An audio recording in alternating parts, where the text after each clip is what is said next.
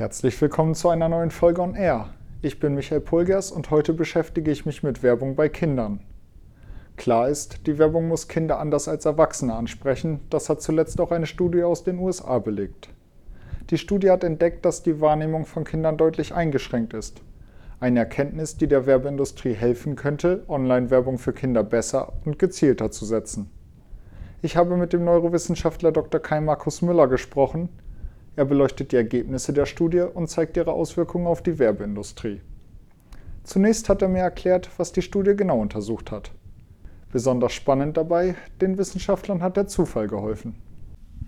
Also Anfang des Jahres kam eine neue Studie raus in Frontiers in Human Neuroscience und da wurde untersucht, wie groß die Wahrnehmungskapazität von Kindern ist. Da wurde also ganz, ein ganz grundlegender Test gemacht. Man gab Probanden eine Wahrnehmungsaufgabe, welche von zwei Linien ist länger und dann hat man irgendwann versteckt in der Peripherie was aufblitzen lassen. Und manche der Probanden haben das dann gesehen und andere haben es nicht gesehen. Und das äh, er stellt sich jetzt heraus, dass Erwachsene das sehr viel öfter sehen als Kinder und dass sich dieses zufällige Wahrnehmen einer Sache in der Peripherie eben im Laufe des Lebens verbessert.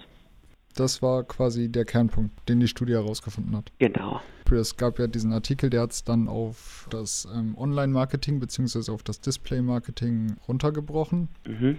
Ähm, was genau bedeutet das jetzt dafür, dass Kinder Werbung, die außerhalb ihres Sichtbereichs ist, auch nicht wahrnehmen werden?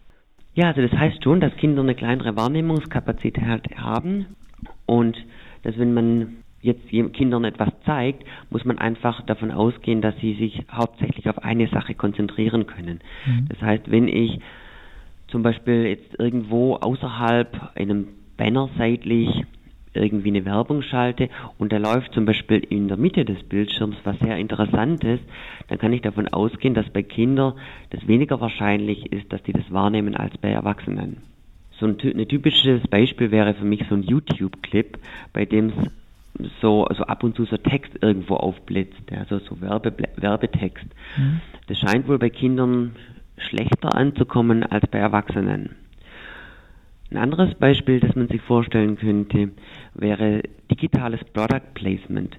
Man kann ja heutzutage in, in zum Beispiel in eine Serie digital zum Beispiel irgendwie eine Werbung einblenden, ein Produkt einblenden oder eine aktuelle Kinowerbung oder sowas. Und es scheint wohl dann bei Erwachsenen eher anzukommen als bei Kindern. Heißt das in dem Fall dann auch, dass man, wenn man jetzt Werbung in dieser Form an Kinder richten will, dass man da quasi sein, als Werbetreibender sein Geld ein wenig verschwendet, weil das wahrscheinlich bei den Kindern nie ankommen wird?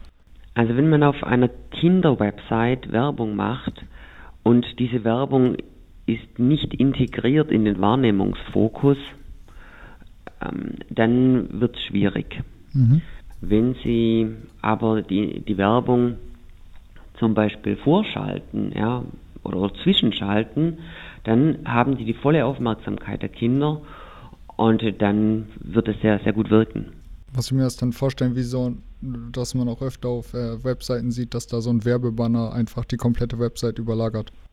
Sowas kann ich mir besser vorstellen, ja. Mhm. Man kann sich das so ein bisschen vorstellen, dass bei Kindern die Verarbeitung eher seriell stattfindet, ja, und dass Kinder Probleme damit haben, so die Aufmerksamkeit äh, zu verteilen auf, auf mehrere Dinge. Ja. Also man könnte auch sagen, Kinder sind schlechte Multitasker.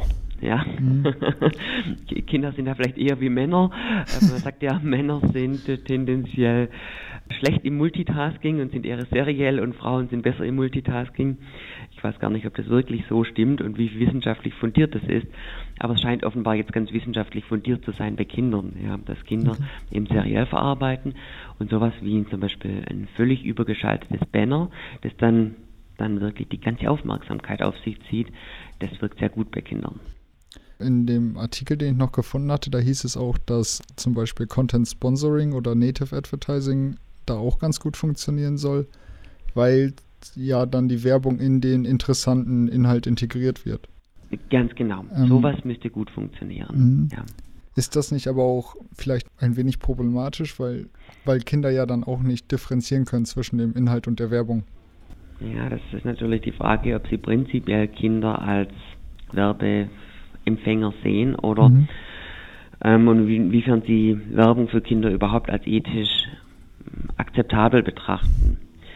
Wenn sie es für ethisch akzeptabel betrachten, Kinder zu beeinflussen mit Werbung, ja, dann sehe ich nicht wirklich einen Unterschied, ob das jetzt Content Marketing ist oder integriertes Marketing, Product Placement oder einfach frontales Marketing, wie zum Beispiel bei einer klassischen Süßigkeitenwerbung.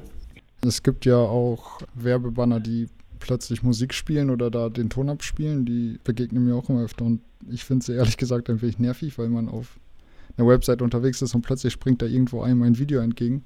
Wäre sowas förderlich oder eher hinderlich, weil der, der durch den Ton ja schon die Aufmerksamkeit irgendwie gelenkt wird, aber es sich doch am Rand abspielt? Nee, das glaube ich, das wäre sehr förderlich. Im Sinne des Werbetreibenden zumindest, mhm. vielleicht nicht unbedingt im Sinne des Kindes, aber sicherlich im Sinne des Werbetreibenden.